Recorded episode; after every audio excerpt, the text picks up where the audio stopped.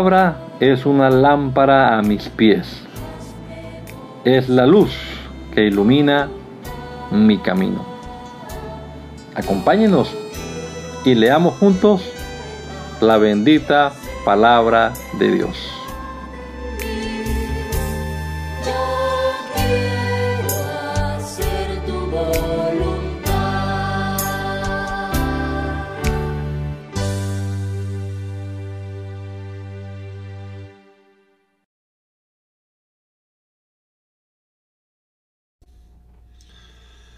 Bendito Dios, te damos muchas gracias Padre Celestial en este nuevo día por la vida que nos das y la oportunidad que tenemos hoy también Señor de, como lo hacemos, leer tu palabra. Rogamos Señor que nos ayudes a comprenderla, que tu Espíritu Santo obre a través de ella en nosotros y que podamos hacer tu voluntad, Señor. Guíanos siempre, Padre bendito. Te lo rogamos en el nombre poderoso de Jesús. Amén. Amén. Leemos la palabra del Señor y estamos en el capítulo 27 del primer libro de Samuel en la nueva traducción viviente. Pero David seguía pensando, algún día Saúl me va a atrapar, lo mejor que puedo hacer es escapar y vivir entre los filisteos. Entonces Saúl dejará de buscarme en el territorio israelita y por fin estaré a salvo. Así que David tomó a sus seiscientos hombres y fue y se unió a Aquis, hijo de Maoc, rey de Gad. David y sus hombres, junto con su familia, se establecieron allí con Aquis en Gad.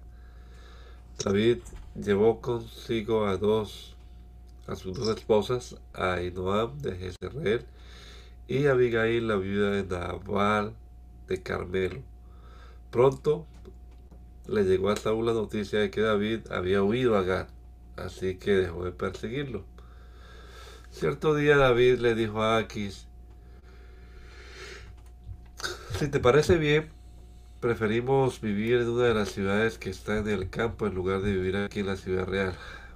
Entonces aquí le dio la ciudad de Ciclag, que está,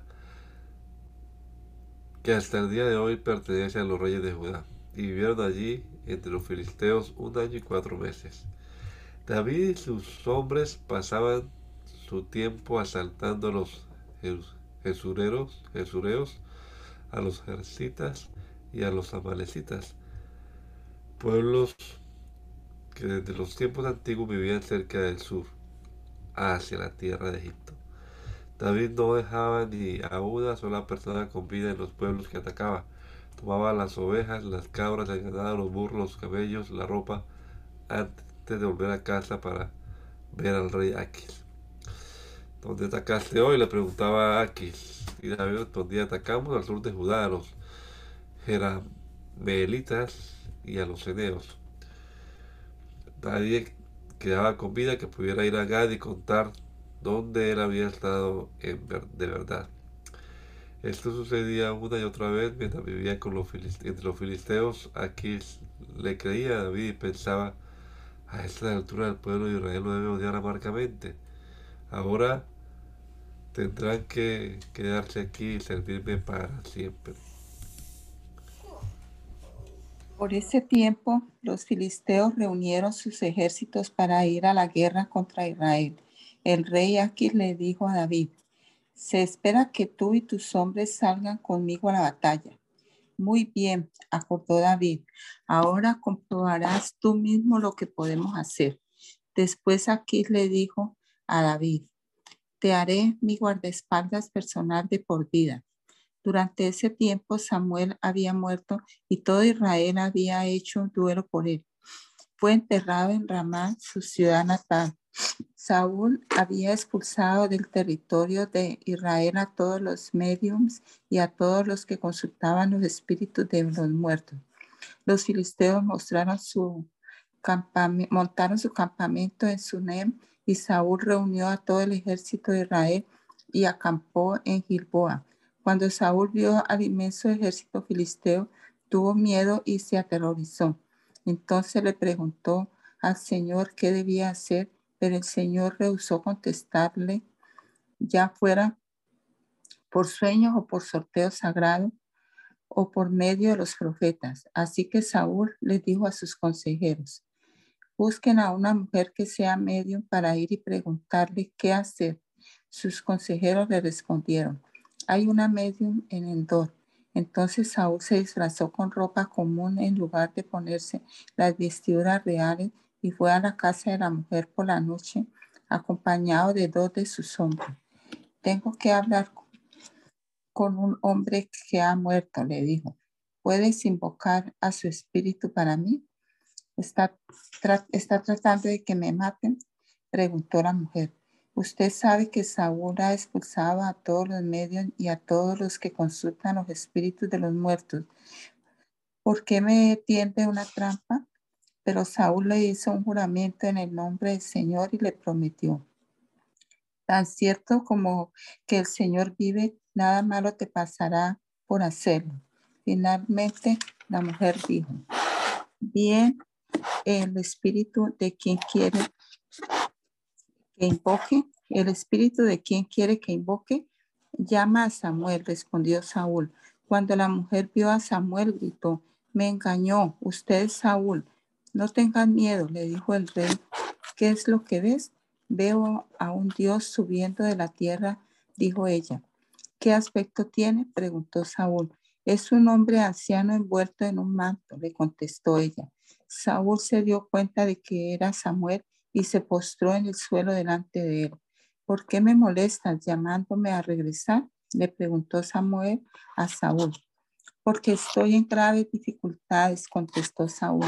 Los filisteos están en guerra conmigo y Dios me ha dejado y no me responden ni por medio de profeta ni por sueños, entonces te llamé para que me digas qué hacer.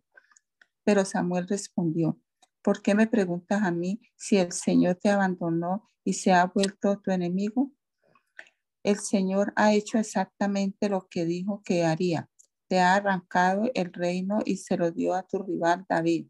Hoy el Señor te ha hecho esto porque rehusaste llevar a cabo su ira feroz contra los amalecitas.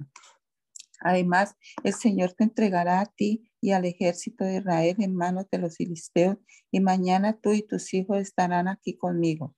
El Señor derribará al ejército de Israel y caerá derrotado. Entonces Saúl cayó al suelo, cuán, cuán largo era, paralizado por el miedo a causa de las palabras de Samuel. También estaba desfallecido de hambre porque no había comido nada en todo el día ni en toda la noche. Cuando la mujer lo vio tan deshecho, le dijo, Señor, obedecí tus órdenes a riesgo de mi vida. Ahora haga lo que digo y déjeme que él que le dé algo de comer para que pueda recuperar sus fuerzas para el viaje de regreso. Pero Saúl se negó a comer. Entonces sus consejeros también le insistieron que comiera. Así que finalmente se dio y se levantó del suelo y tomó asiento. La mujer había estado engordando un becerro, así que fue con rapidez y lo, mató. Tomó un poco de harina, la amasó y horneó pan sin levadura. Entonces le llevó la comida a Saúl y a sus consejeros y comieron y comieron. Después salieron en la oscuridad de la noche. Todo el ejército filisteo se movilizó en Afec y los israelitas acamparon junto al manantial de Jezreel. Mientras los gobernantes filisteos dirigían sus tropas en grupos de cien y de mil, David y sus hombres marchaban por la retaguardia con el rey Aquis. Pero los comandantes filisteos reclamaron, ¿qué hacen aquí estos hebreos? Y aquí les dijo, este es David, el siervo de Saúl, rey de Israel. Él ha estado conmigo por años, no he encontrado en él ninguna falta desde que llegó hasta el día de hoy. Pero los comandantes filisteos se enojaron, envíalo de vuelta a la ciudad que leíste. Le exigieron, no puede ir con nosotros a la batalla.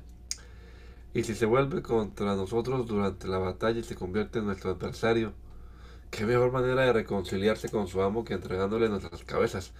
¿No es este el mismo David por quien las mujeres de Israel cantan en sus danzas, Saúl mató a sus miles y David a sus diez miles. Así fue que Aki finalmente mandó traer a David y le dijo, juro por el Señor que ha sido un aliado confiable.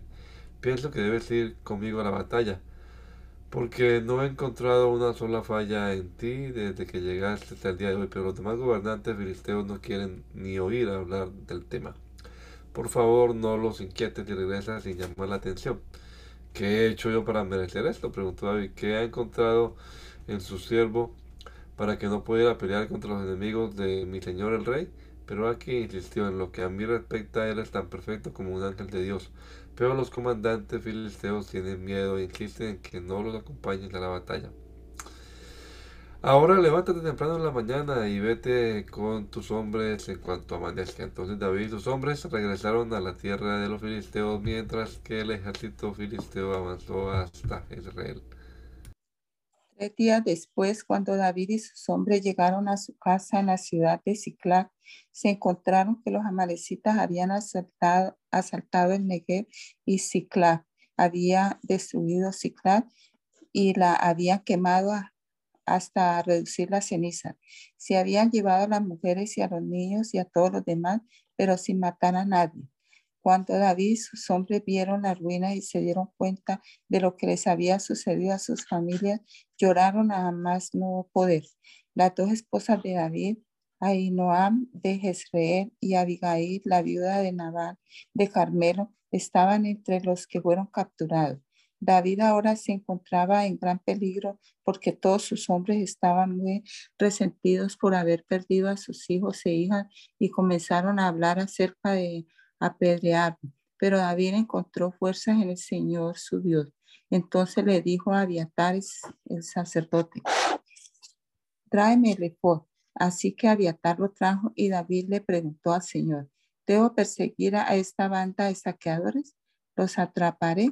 Y el Señor le dijo, sí, persíguelo, recuperarás todo lo que te han quitado. De modo que David y sus 600 hombres salieron y llegaron al arroyo de Besor, pero 200 de ellos estaban demasiado cansados para cruzar el arroyo, por lo que David continuó la persecución con 400 hombres. En el camino encontraron a un egipcio en un campo y lo llevaron a David. Le dieron pan para comer y agua para beber. También le dieron parte de un pastel de higo y dos racimos de pasa porque no había comido ni bebido nada durante tres días y tres noches. Al poco tiempo recobró sus fuerzas. ¿A quién le pertenece y de dónde viene? le preguntó David. Soy egipcio, esclavo de una malecita, respondió. Mi amo me abandonó hace tres días porque yo estaba enfermo.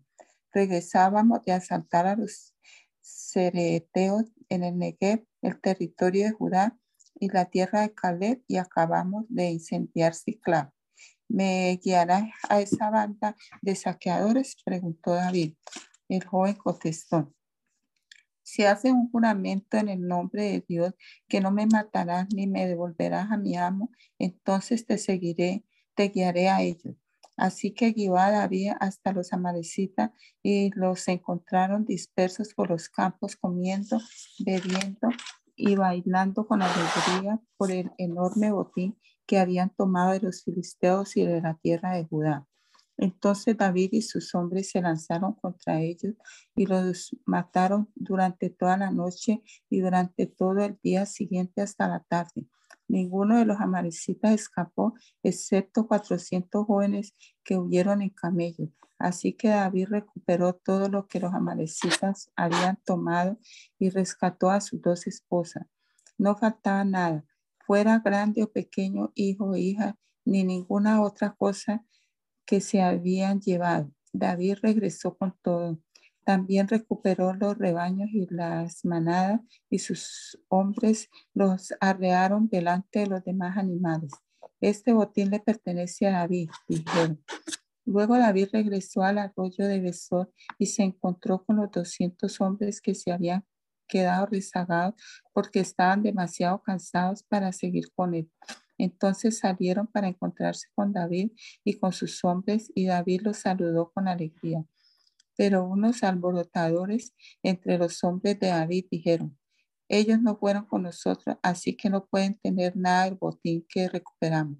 Denle sus esposas e hijos y díganles que se vayan. Pero David dijo, no, mis hermanos, no sean egoístas con lo que el Señor nos dio. Él nos protegió y nos ayudó a derrotar a la banda de saqueadores que nos atacó. ¿Quién les hará caso cuando hablan así? Compartiremos por partes iguales tanto con los que vayan a la batalla como con los que cuiden las pertenencias. A partir de entonces David estableció este dicho como decreto y ordenanza en Israel y hasta el día de hoy todavía se cumple.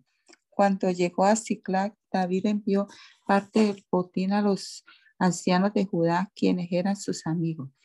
Esto es un regalo para ustedes, le dijo David, tomado de los enemigos del Señor. Los regalos fueron enviados a la gente de las siguientes ciudades que David había visitado.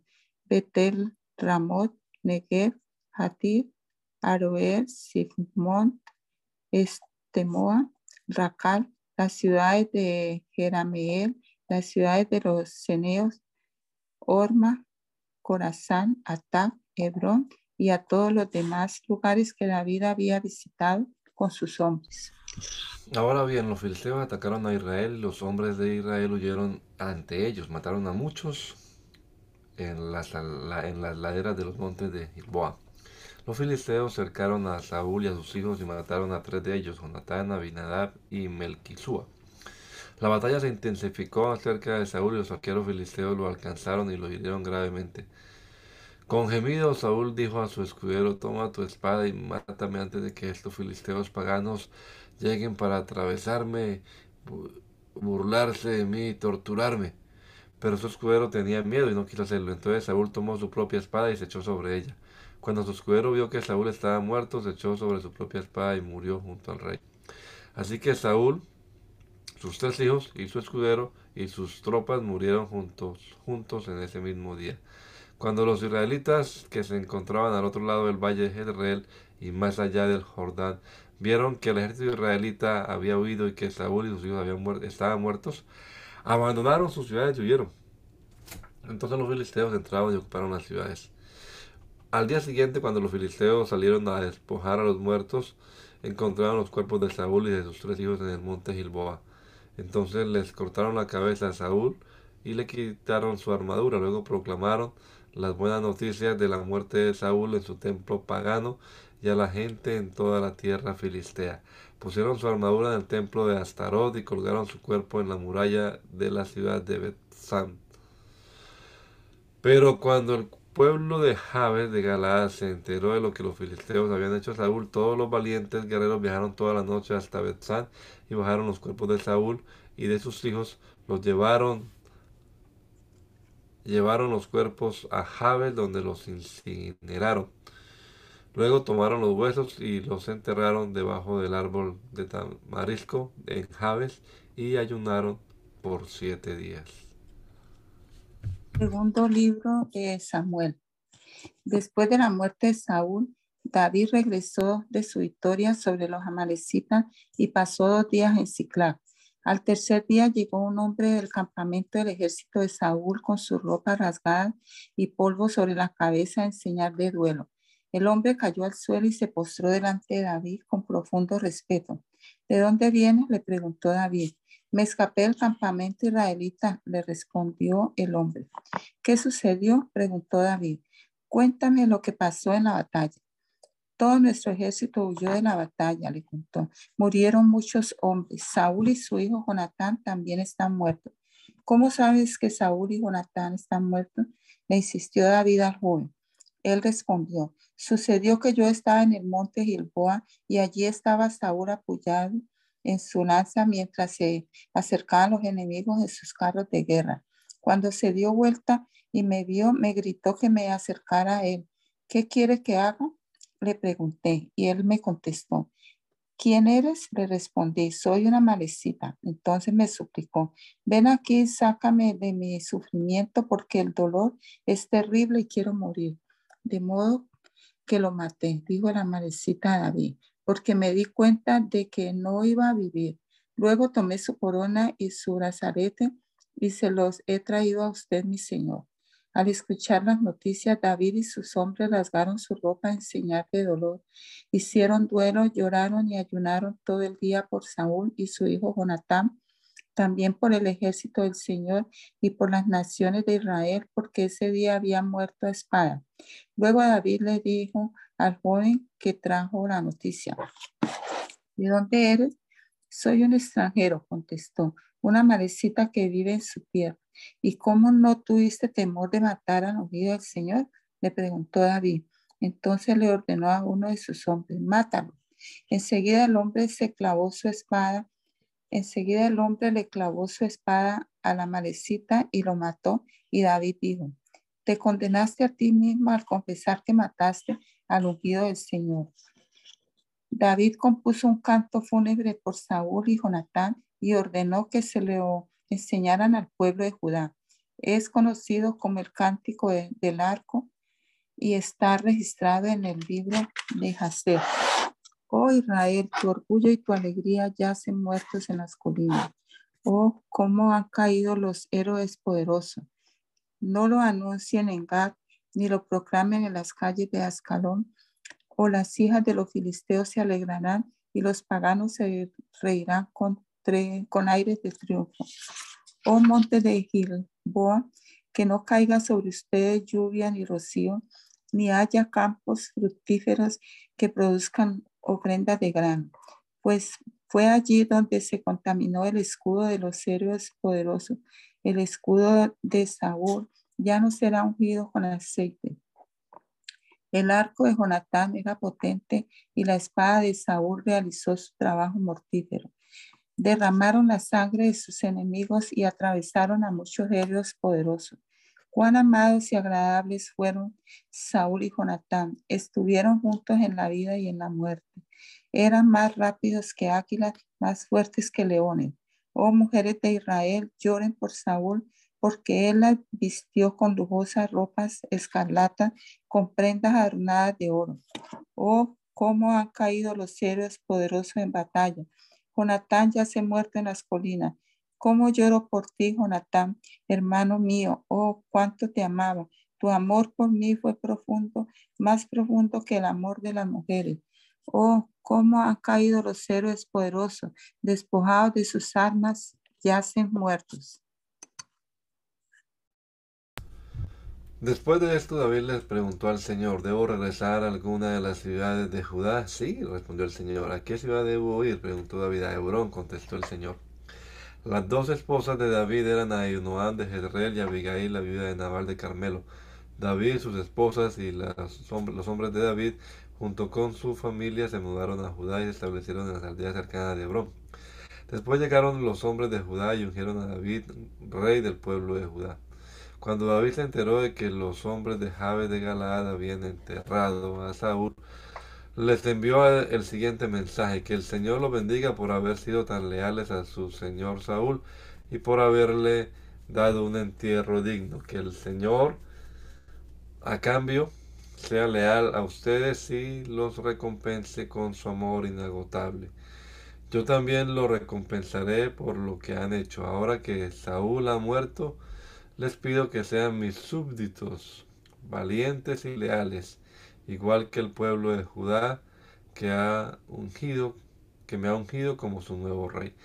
Sin embargo, Abner, hijo de Ner, comandante del ejército de Saúl, ya había ido a Mahanaim con Isboset, hijo de Saúl, y allí proclamó a Isboset rey de Galaad, de Jezreel, de Efraín, de Benjamín, de la tribu de los de la tierra de los jesuritas y del resto de Israel. Isboset, hijo de Saúl, tenía 40 años cuando llegó a ser rey y gobernó desde Mahanaim dos años. Mientras tanto, el pueblo de Judá perteneció, permaneció leal a David. David hizo de Hebrón su ciudad capital y gobernó como rey de Judá siete años y medio. Cierto día Abner dirigió a sus tropas desde Mahanaim a Gabaón. Por el mismo tiempo, Joab, hijo de Sarbia, salió al frente de las tropas de David. Y los dos ejércitos se encontraron en el estanque de Gabaón y se sentaron frente a frente en lados opuestos del estanque. Entonces Abner le sugirió a Joab, propongo que algunos de nuestros guerreros se enfrenten aquí cuerpo a cuerpo delante de nosotros. Muy bien, asintió Joab, así que eligieron doce hombres para que cada uno, eh, doce hombres de cada grupo para pelear, doce hombres de Benjamín que representaban a Isbosé, hijo de Saúl, y doce que representaban a David. Cada uno agarró a su oponente por el cabello y clavó su espada en el costado del otro, de modo que todos murieron. A partir de entonces ese lugar de Gabaón se conoce como el campo de las espadas. Ese día se desencadenó una feroz batalla y las fuerzas de David derrotaron a Abner y a los hombres de Israel. Joab, Abisai y Asael, los tres hijos de Sarbia, estaban entre las fuerzas de David ese día. Asael podía correr como una gacela y comenzó a correr tras Abner. Lo persiguió sin tregua y no se detuvo para nada. Cuando Abner se dio vuelta y, lo vio venir, le gritó, ¿eres tú, Asael? Sí, soy yo, le contestó. Ve a pelear con otro, le advirtió Abner. Enfréntate a uno de los jóvenes y despójalo de sus armas. Pero Abner, Asael siguió persiguiéndolo. Abner le volvió a gritar, vete de aquí, no quiero matarte. ¿Cómo podría dar la cara a tu hermano Joab? Pero Asael se negó a regresar. Entonces Asael le clavó la parte trasera de su lanza en el estómago. La lanza le salió por la espalda y Asael cayó muerto al suelo. Todos los que pasaban por allí se detenían a ver a Asael tendido muerto. Cuando Joab y Abisai se enteraron de lo sucedido, salieron a perseguir a Abner. El sol ya se ponía cuando llegaron a la colina de Ama, cerca de Gia, en el camino que lleva al desierto de Gabaón. Las tropas de Abner de la tribu de Benjamín se reagruparon allí en la cima de la colina para tomar posiciones. Abner le gritó a Joab, ¿es inevitable que nos matemos unos a otros? ¿No te das cuenta de que lo único que produce es amargura? ¿Cuándo vas a ordenar a tus hombres que dejen de perseguir a tus hermanos israelitas? Entonces dijo Joab, si no hubieras hablado, solo Dios sabe qué habría pasado. Porque hemos perseguido, los hemos perseguido toda la noche, porque los habríamos perseguido toda la noche de ser necesario. De manera que Joab tocó el cuerpo, el cuerno del carnero y los hombres dejaron de perseguir las tropas de Israel. Durante toda esa noche Abner y sus hombres retrocedieron por el Jordán, cruzaron el río Jordán y viajaron toda la mañana, sin detenerse hasta llegar a Mahanaim. Mientras tanto, Joab y sus hombres regresaron también a casa. Cuando Joab contó sus bajas, descubrió que solo faltaban 19 hombres, además de Asael. Pero murieron 360 hombres de Abner, todos de la tribu de Benjamín. Joab y sus hombres llevaron el cuerpo de Asael a Belén y lo enterraron en la tumba de su padre. Luego viajaron toda la noche y llegaron a Hebrón al amanecer. Este fue el comienzo de una larga guerra entre los que eran leales a Saúl y los que eran leales a David. Con el paso del tiempo, David se volvió cada vez más fuerte mientras que la dinastía de Saúl se iba debilitando. Estos son los hijos que le nacieron a David en Hebrón. El mayor fue Amón y su madre fue Ainoam de Jezreel. El segundo fue Daniel y su madre fue Abigail, la viuda de Nabal de Carmelo. El tercero fue Absalón y su madre fue Maaca, hija de Talmai, rey de Jesús. El cuarto fue Adonías y su madre fue Agit. El quinto fue Cefatías y su madre fue Abital. El sexto fue Itream y su madre fue Egla, esposa de David. Todos estos hijos le nacieron a David en Hebrón. Como la guerra entre la casa de Saúl y la casa de David continuaba, Abner llegó a ser un poderoso líder entre los que eran leales a Saúl. Cierto día Isboset, hijo de Saúl, acusó a Abner de haberse acostado con una de las concubinas de su padre, una mujer llamada Rispa, hija de Aja. Abner se puso furioso. ¿Soy acaso un perro de Judá para que me trates a patadas? Le gritó. Después de todo lo que hice por tu padre Saúl, por su familia y por sus amigos al no entregarlos a David, ¿eres mi recompensa que me culpes por lo de esa mujer? Que Dios me castigue y aún me mate si no hago todo lo posible para ayudar a David a que consiga lo que el Señor le prometió. Voy a tomar el reino de Saúl y entregárselo a David. Voy a establecer el reino de David sobre Israel, al igual que sobre Judá, todo el territorio, desde Dan en el norte hasta Berseba en el sur. Y Bosé no se atrevió a decir ni una sola palabra más porque tenía miedo de lo que Abner pudiera hacer. Entonces Abner envió un mensajero a decirle a David, ¿acaso no le pertenece a usted toda la tierra? Haga un pacto solemne conmigo y le ayudaré a que todo Israel se ponga de su parte. Muy bien, respondió David, pero no negociaré contigo a menos que cuando vengas me traigas a mi esposa Mical, hija de Saúl. Además, David envió este mensaje a Isboset, hijo de Saúl. Devuélveme a mi esposa Mical, pues la compré con la vida de cien filisteos. Entonces Isboset quitó a Mical de su marido Parti, hijo de Lais.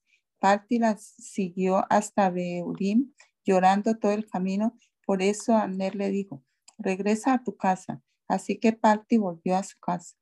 Mientras tanto, Abner había consultado con los ancianos de Israel y les dijo, desde hace tiempo ustedes han querido hacer a David su rey. Ahora es el momento, pues el Señor ha dicho, yo he elegido a David para que salve a mi pueblo Israel de manos de los filisteos y de sus demás enemigos. Amner también habló con los hombres de Benjamín. Después se fue a Hebrón para decirle a David que todo el pueblo de Israel y de Benjamín aceptaban apoyarlo. Cuando Abner y veinte de sus hombres llegaron a Hebrón, David los recibió con un gran banquete. Luego Abner propuso a David, déjeme que vaya y convoque a todo Israel a una asamblea para que apoye a mi señor el rey. Los israelitas harán un pacto con usted para hacerlo su rey y usted gobernará todo lo que desea su corazón. Así que David despidió a Abner en paz. Pero justo después que David despidió a Abner en paz, Joab y algunos de las tropas de David regresaron de una incursión y traían un gran botín. Cuando Joab llegó, le dijeron que Abner acaba de visitar al rey y que David lo había enviado en paz.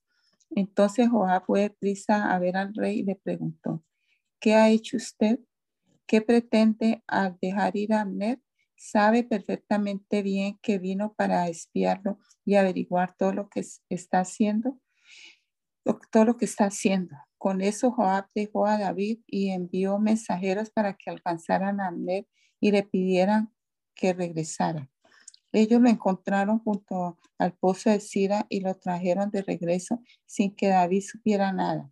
Cuando Abner llegó de nuevo a Hebrón, Joab lo llevó aparte a las puertas de la ciudad como si fuera a hablar en privado con él, pero lo apuñaló en el estómago y lo mató en venganza por la muerte de su hermano Asael. Cuando David se enteró, declaró, juro por el Señor que yo y mi reino somos inocentes para siempre de este crimen cometido contra Ner, hijo de Ner. Joab y su familia son los culpables. Que la familia de Joab sea maldita. Que nunca falte un hombre de cada generación que padezca de llagas o de lepra, o que camine con muletas, o que muera a espada, o que mendigue comida. Joab y su hermano Abisai mataron a Abner porque éste había matado a su hermano Asael en la batalla de Gabaón. Entonces David le dijo a Joab y a todos los que estaban con él, rásquense la ropa, pónganse tela áspera y hagan duelo por Abner el rey David en persona caminó detrás del cortejo fúnebre hasta la tumba. Así que enterraron a Abner en Hebrón y el rey y todo el pueblo lloraron junto a la tumba. Luego el rey cantó este canto fúnebre por Abner. ¿Acaso tenía que morir Abner como mueren los necios? Tus manos no estaban atadas, tus pies no estaban encadenados. No, fuiste asesinado, víctima de un complot perverso. Entonces todo el pueblo lloró nuevamente. Abner y David rehusó comer el día del funeral y todos le suplicaban que comieran. Pero David había hecho el siguiente juramento. que Dios me castigue y aún me mate si como algo antes de que se ponga el sol. Esto agradó mucho a los israelitas de los israelitas. De hecho, todo lo que el rey hacía les agradaba. Así que todos en Judá y en Israel comprendieron que David no era responsable de la muerte de Abner. Después, el rey David le, dio a sus, le dijo a sus oficiales, ¿no se dan cuenta de que hoy un gran comandante ha caído en Israel? Y aunque soy el rey ungido, estos dos hijos de Salvia, Joab y Abisai, son demasiado fuertes para que yo los controle. Por eso que el Señor le dé a estos hombres malignos paga por sus malas acciones. Cuando Isboset, el hijo de Saúl, se enteró de la muerte de Abner en Hebrón, se acobardó y todo Israel quedó paralizado de miedo. Ahora bien, había dos hermanos, Baana y Recab, que eran capitanes de los destacamentos del salto de Isboset. Eran hijos de Rimón, un miembro de la tribu de Benjamín que vivía en Berod. La ciudad de Berod ahora forma parte del territorio de Benjamín porque los habitantes originales de Berod huyeron de Agitaim, donde todavía viven como extranjeros. Jonatán, hijo de Saúl, tuvo un hijo llamado Mefiboset, quien quedó lisiado de niño. Cuando Mefiboset tenía cinco años, llegó la noticia desde Jezreel que Saúl y Jonatán habían muerto en la batalla, y al enterarse la niñera tomó al niño y huyó, pero en el apuro se le cayó y quedó lisiado. Cierto día Recab y Vana y los hijos de los hijos de Rimón de Veró fueron a la casa de Isboset cerca del mediodía mientras él dormía la siesta. A la portera, quien había estado zarandeando trigo, le dio sueño y se durmió. Así que Recab y Baana pasaron desapercibidos, entraron a la casa y encontraron a Isboset dormido en la cama. Lo golpearon, lo mataron, le cortaron la cabeza. Luego tomaron la cabeza y huyeron durante la noche a través del valle del Jordán. Cuando llegaron a Hebrón, le presentaron la cabeza de Isboset a David y exclamaron, Mire, aquí está la cabeza de Isbosé, del hijo de su enemigo Saúl, quien intentó matarlo. El Señor le ha dado hoy a mi Señor el rey venganza sobre Saúl y toda su familia. Pero David les dijo a Recab y a Habana, el Señor quien me salvó de mis enemigos es mi testigo. Una Ves, alguien me dijo, Saúl ha muerto, pensando que me había traído buenas noticias, pero yo lo agarré y lo maté en Ciclac. Esa fue la recompensa que leí por sus noticias. ¿Cuánto más debo recompensar a los hombres malignos que mataron a un hombre inocente en su propia casa mientras estaban en su cama? ¿No debería ser los responsables de su sangre y así liberar al mundo de su presencia? Entonces David ordenó a sus hombres que los mataran y así lo hicieron.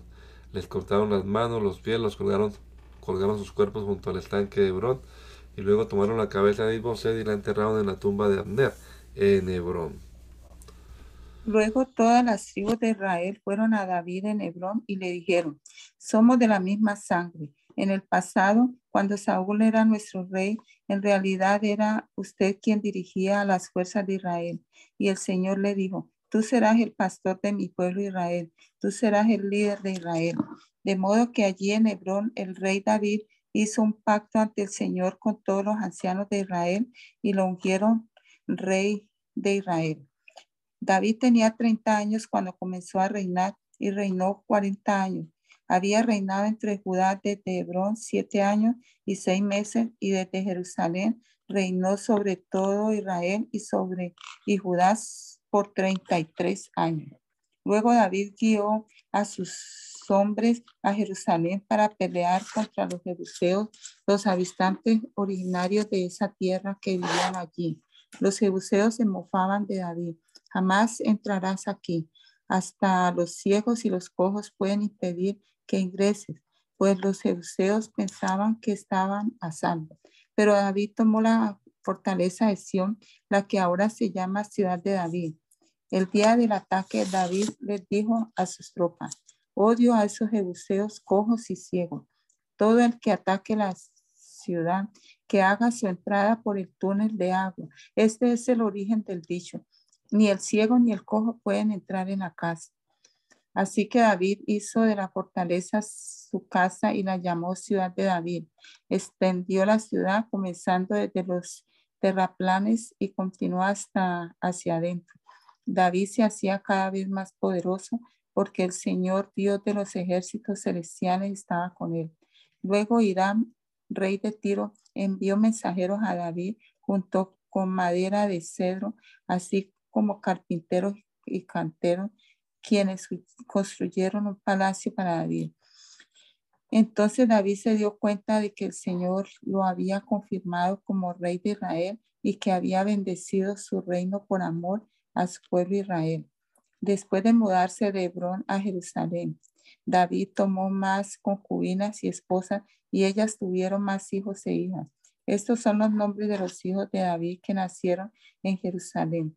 Samúa, Sobab, Natán, Salomón, Ibhar, Elisúa, Nefeg, Jadía, Elisama, Eliada y Elifelet. Cuando los filisteos se enteraron de que David había sido ungido rey de Israel, movilizaron todas sus fuerzas para capturarlo, pero le avisaron a David que venían, así que entró en la fortaleza. Los filisteos llegaron y se desplegaron por todo el valle de Refaim. Entonces David le preguntó al Señor, ¿debo salir a pelear contra los filisteos? ¿Los entregarás en mis manos? El Señor le contestó a David, sí, adelante, te aseguro que te los entregaré. Entonces David fue a Baal Perasim y allí derrotó a los filisteos. El Señor lo hizo, exclamó David. Él irrumpió en medio de mis enemigos como una violenta inundación. Así que llamó a ese lugar Baal Perasim, que significa el Señor que irrumpe. Los filisteos abandonaron allí sus ídolos y David y sus hombres los confiscaron. Pero poco tiempo después los filisteos volvieron y de nuevo se desplegaron en el valle de Refaín. De nuevo David le preguntó al Señor qué debía hacer.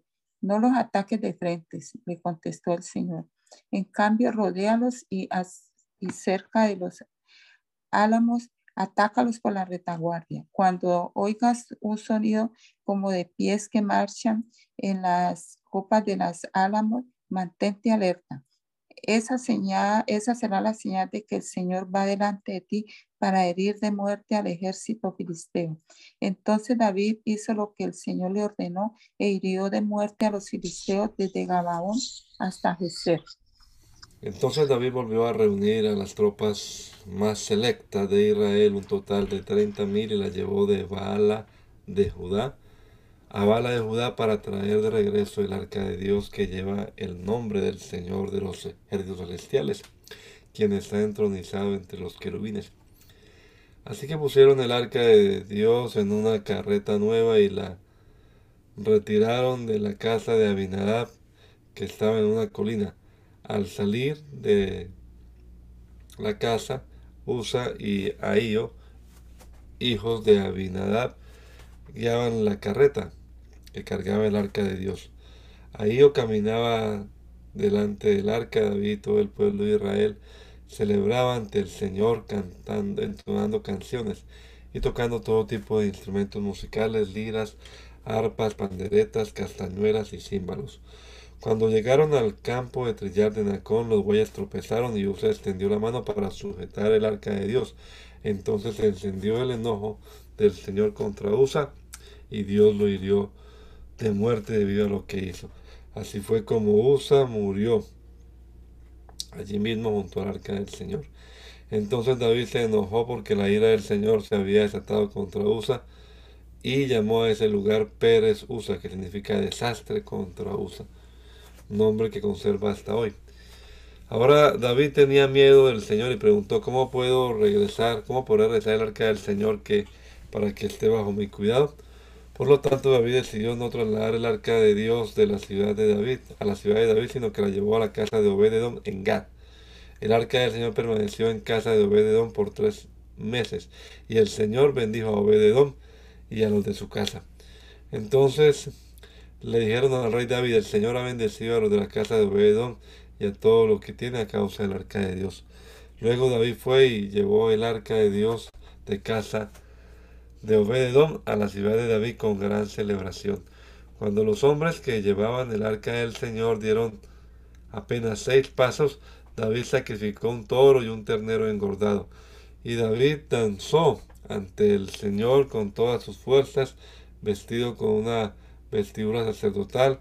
David y todo el pueblo trasladaron el arca del Señor entre gritos de alegría y toques de cuernos de carnero. Entonces cuando el arca del Señor entraba a la ciudad de David, Mical, hija de Saúl, se asomó por la ventana. Cuando vio que el rey David saltaba y danzaba entre, ante el Señor, se llenó de desprecio hacia él. Así que trasladaron el arca y la colocaron en su lugar dentro de la carpa especial que David le había preparado. David sacrificó al Señor ofrendas quemadas y ofrendas de paz. Cuando terminó de ofrecer los sacrificios, David bendijo al pueblo en el nombre del Señor de los ejércitos celestiales. Después repartió a todos los israelitas que estaban allí reunidos, tanto hombres como mujeres, una holgaza de pan y un pastel de, de dátiles y un pastel de pasas de uvas. Luego todos regresaron a su casa. Cuando David regresó a su hogar para bendecir a su propia familia, Mical, la hija de Saúl, salió en su encuentro y le dijo indignada, qué distinguido se ve hoy el rey de Israel, exhibiéndose descaradamente delante de las sirvientas, tal como lo haría una persona vulgar. David le replicó a Mical, estaba danzando delante del Señor que me eligió por encima de tu padre y de tu familia. Él me designó como el líder de Israel, el pueblo del Señor, y de este modo celebro delante de él. Así es, y estoy dispuesto a quedar en ridículo e incluso a ser humillado ante mis propios ojos. Pero estas sirvientas que mencionaste de seguro seguirán pensando que soy distinguido. Y Mical, y la, y la hija de Saúl, nunca tuvo hijos en toda su vida. Una vez que David se instaló en el palacio y el Señor le dio descanso de los enemigos que lo rodeaban, el rey mandó llamar al profeta Natán.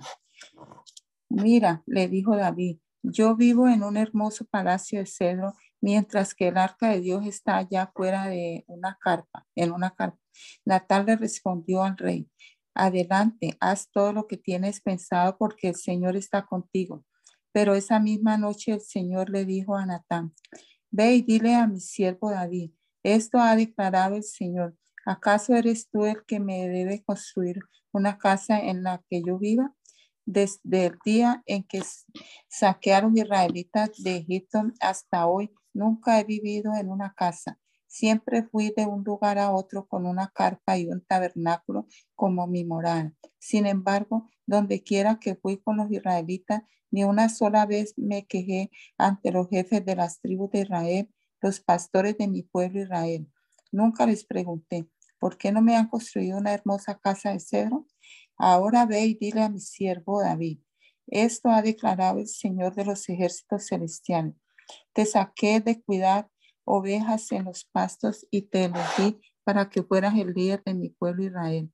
He estado contigo donde quiera que has sido y destruí a todos tus enemigos frente a tus propios ojos. Ahora haré que tu nombre sea tan famoso como el de los grandes que han vivido en la tierra. Le daré una patria a mi pueblo Israel y lo estableceré en un lugar seguro donde nunca será molestado. Las naciones malvadas no lo oprimirán como lo hicieron en el pasado cuando designé jueces para que gobernaran a mi pueblo Israel. Y te daré descanso de todos sus enemigos.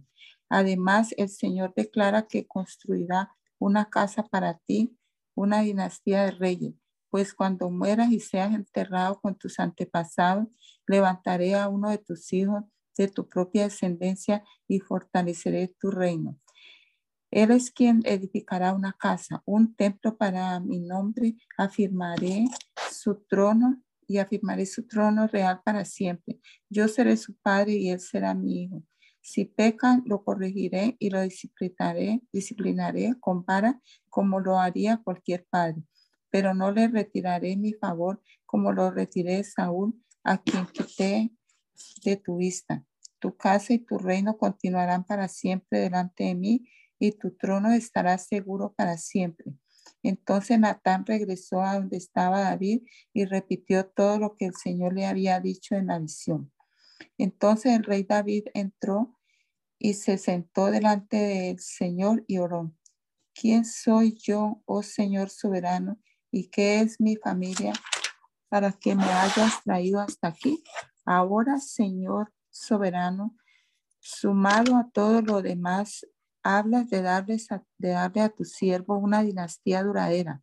Tratas a todos de esta manera, oh Señor soberano. ¿Qué más puedo decirte? Tú sabes cómo es realmente tu siervo, Señor soberano. Debido a tu promesa y según tu voluntad, hiciste todas estas grandes cosas y las diste a conocer a tu pueblo. Qué grande eres, oh Señor soberano. No hay nadie como tú. Nunca hemos oído de otro Dios como tú. ¿Qué otra nación sobre la tierra es como tu pueblo Israel? ¿Qué otra nación, oh Dios, ha redimido de la esclavitud para que sea tu pueblo? Te hiciste un gran nombre cuando redimiste a tu pueblo de Egipto. Realizaste imponentes milagros y expulsaste a las naciones y a los dioses que le impidieron el paso. Hiciste de Israel tu, tu pueblo para siempre y tú, oh Señor, llegaste a ser su Dios. Y ahora, oh Señor Dios, yo soy tu siervo. Haz lo que prometiste respecto a mí y a mi familia. Confírmalo como una promesa que durará para siempre. Que tu nombre sea honrado para siempre, de modo que todos digan, el Señor de los ejércitos celestiales es Dios sobre Israel que la casa de tu siervo David permanezca delante de ti para siempre. Oh Señor de los ejércitos celestiales, Dios de Israel, yo me he atrevido a, elevar, elevarte esta oración porque le revelaste todo esto a tu siervo con las siguientes palabras. Construiré una casa para ti, una dinastía de reyes, pues tú eres Dios, oh Señor soberano. Tus palabras son verdad y le has prometido estas cosas buenas a tu siervo. Ahora que te complazca bendecir a la casa de tu siervo para que permanezca para siempre delante de ti. Has hablado y cuando concedes una bendición a tu siervo, oh Señor soberano, es una bendición eterna. Después David derrotó y sometió a los filisteos al conquistar Gad, su ciudad más grande. David también conquistó la tierra de Moab, hizo que la gente se acostara en el suelo en una fila y con una soga los midió y los separó por grupos. Ejecutó dos grupos por cada uno que dejó con vida. Los moabitas a quienes se les perdonó la vida se convirtieron en súbditos de David y tuvieron que pagarle tributo. David también destruyó las fuerzas de Asad Eder, hijo de Reob, rey de Soba, cuando Adadecer marchó para fortalecer su control a lo largo del río Éufrates. David capturó mil carros de guerra, siete mil conductores de carros de guerra y veinte mil soldados de infantería. Les lició los caballos de tiro, excepto los necesarios para cien carros de guerra. Cuando los arameos de Damasco llegaron para ayudar al rey Adadecer, David mató a veintidós mil de ellos. Luego puso varias guarniciones militares en Damasco, la capital aramea, y los arameos se convirtieron en súbditos de David y le pagaban tributo. Así que el Señor le daba la victoria a David donde quiera que iba. David llevó a Jerusalén los escudos de oro de los oficiales de Adadecer, junto con la gran cantidad de bronce de las ciudades de Teba, Beratoy, Berotai, que pertenecían a Adadecer. Cuando Toi, rey de Amás, se enteró de que David había destruido todo el ejército de Adadecer, envió a su hijo Joram para felicitar al rey David por su exitosa campaña. Adadecer y Toi habían sido enemigos y con frecuencia estaban en guerra.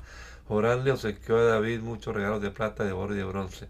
El rey David dedicó todos estos regalos al Señor, así como lo hizo con la plata y el oro y las demás eh, naciones que había derrotado de Edom de Moab, de Amón, de Filistea y de Amalek, y de Adad Eser, hijo de Reob, rey de Soa. A raíz de esto, David se volvió muy famoso. Después regresó de su. Después de su regreso, aniquiló a 18.000 edomitas en el Valle de la Sal. Puso guarniciones militares por todo Edom y los edomitas se convirtieron en súbditos de David. Es más, el Señor le daba la victoria a David donde quiera que iba. De modo que David reinó sobre todo Israel e hizo lo justo, lo que era justo y correcto para su pueblo. Joab, hijo de Sarbia, era el comandante del ejército. Josafat, hijo de Aliud, era el historiador del reino. Sadoc, hijo de Ahitob, y Ahimelech, hijo de Abiatar, eran los sacerdotes Sereías era el secretario de la corte, Benaía, hijo de Joyada, era el capitán de la guardia personal del rey. Los hijos de David servían como líderes sacerdotales. Cierto día David preguntó, ¿hay alguien de la familia de Saúl que aún siga con vida? ¿Alguien a quien pueda mostrarle bondad por amor a Jonatán? Entonces mandó a llamar a Siba, un hombre que había sido uno de los siervos de Saúl. ¿Eres tú Siba? le preguntó el rey. Sí, señor, lo soy, contestó Siba. Enseguida el rey le preguntó, ¿hay alguien de la familia de Saúl que todavía viva? De ser así, quisiera mostrarle la bondad de Dios. Siba le contestó, sí, uno de los hijos de Jonatán sigue con vida. Está lisiado de ambos pies. ¿Dónde está? preguntó el rey. En Lo de Bar, le contestó Siba, en la casa de Maquir, hijo de Amiel. Entonces David mandó a buscarlo y lo sacó de la casa de Maquir. Su nombre era Mefiboset, era hijo de Jonatán y nieto de Saúl. Cuando se presentó ante David, se postró hasta el suelo con profundo respeto. David dijo, saludos, Mefiboset. Mefiboset respondió, yo soy su siervo. No tengas miedo, le dijo David. Ni, mm, le dijo David, mi intención es mostrarle mi bondad por lo que le prometí a tu padre Jonatán. Te daré todas las propiedades que pertenecían a tu abuelo Saúl y comerás aquí conmigo a la mesa del rey. Mefiboset se inclinó respetuosamente y exclamó, ¿quién es su siervo para que le muestre tal bondad a un perro muerto como yo? Entonces el rey llamó a Siba, el siervo de Saúl, y dijo, le he dado al nieto de tu amo todo lo que pertenecía a Saúl y a su familia. Tú, tus hijos y tus siervos cultivarán la tierra para él, para que produzca alimento para la casa de tu amo. Pero Mefiboset, el nieto de su amo, comerá aquí a mi mesa. Siba tenía quince hijos y veinte siervos. Siba respondió, sí, mi señor el rey, yo soy su siervo y haré todo lo que me ha ordenado. A partir de ese momento, Mefiboset comió a la mesa de David como si fuera uno de los hijos del rey. Mefiboset tenía un hijo pequeño llamado Mica. A partir de entonces, todos los miembros de la casa de Siba fueron siervos de Mefiboset. Y Mefiboset, quien estaba lisiado de ambos pies, vivía en Jerusalén y comía a la mesa del rey. Después de un tiempo murió Naas, el rey de los amonitas, y su hijo Naum, Aún, subió al trono.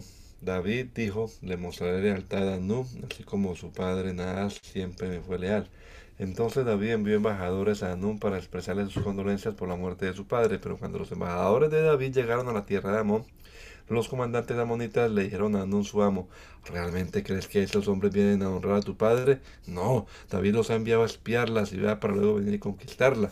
Entonces Anún tomó presos a los embajadores de David, les afeitó la mitad de la barba, les cortó los mantos a la altura de las nalgas y los envió avergonzados de regreso a David. Cuando llegó a oídos de David lo que había sucedido, envió mensajeros para decirles a los hombres, quédense en Jericó hasta que les crezca la barba y luego regresen, pues se sentían muy avergonzados de su aspecto. Cuando el pueblo de Amón se dio cuenta de que tan seriamente había provocado el enojo de David, los amonitas contrataron a veinte mil soldados arameos de infantería de las tierras de Bet, Reob y Soba, mil del rey Maca y doce mil del rey Top cuando David se enteró, envió a Joab con todos sus guerreros a pelear contra ellos. Las tropas amonitas se pusieron en pie de guerra a la entrada de la puerta de la ciudad, mientras los arameos de Soba y Reob, junto con los hombres de Tob y Maca, tomaron posiciones para pelear a campo abierto. Cuando Joab vio que tendría que luchar tanto por el frente como por la retaguardia, eligió algunas de las tropas selectas de Israel y las puso bajo su propio mando para luchar contra los arameos a campo abierto. Dejó al resto del ejército bajo el mando de su hermano Abisai, quien atacaría a los amonitas. Si los arameos son demasiado fuertes para mí, entonces ven en mi ayuda, le dijo Joab a su hermano. Si los amonitas son demasiado fuertes para ti, yo iré en tu ayuda.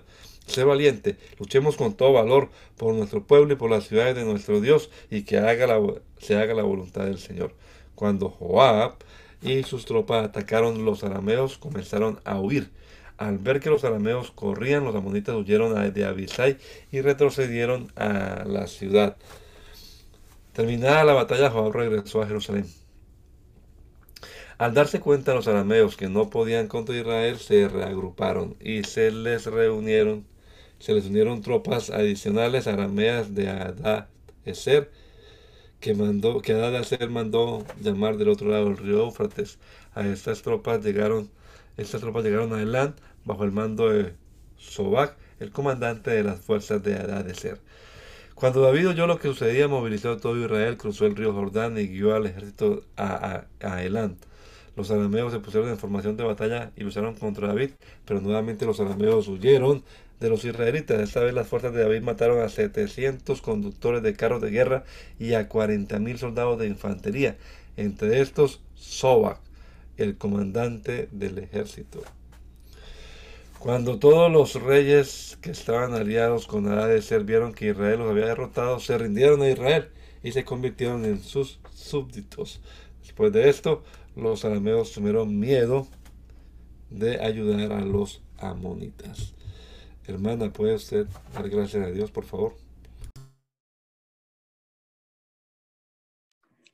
Gracias te damos, Padre Santo. Gracias, Señor, por tu palabra que hemos podido leer en este día, Padre Santo.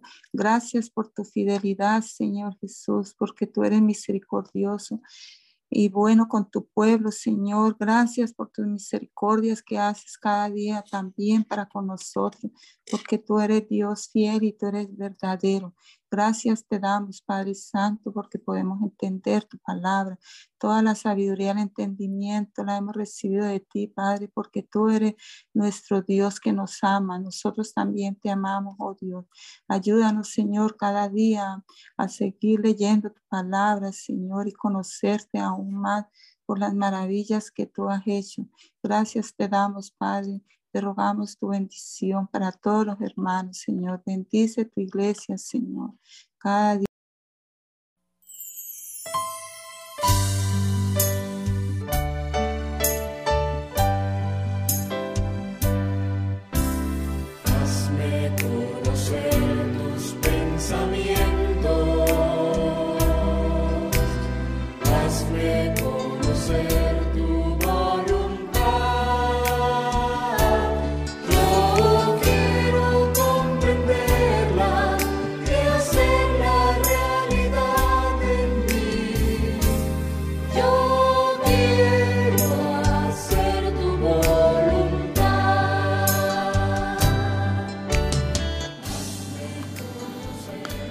El mandamiento es lámpara y la enseñanza es luz.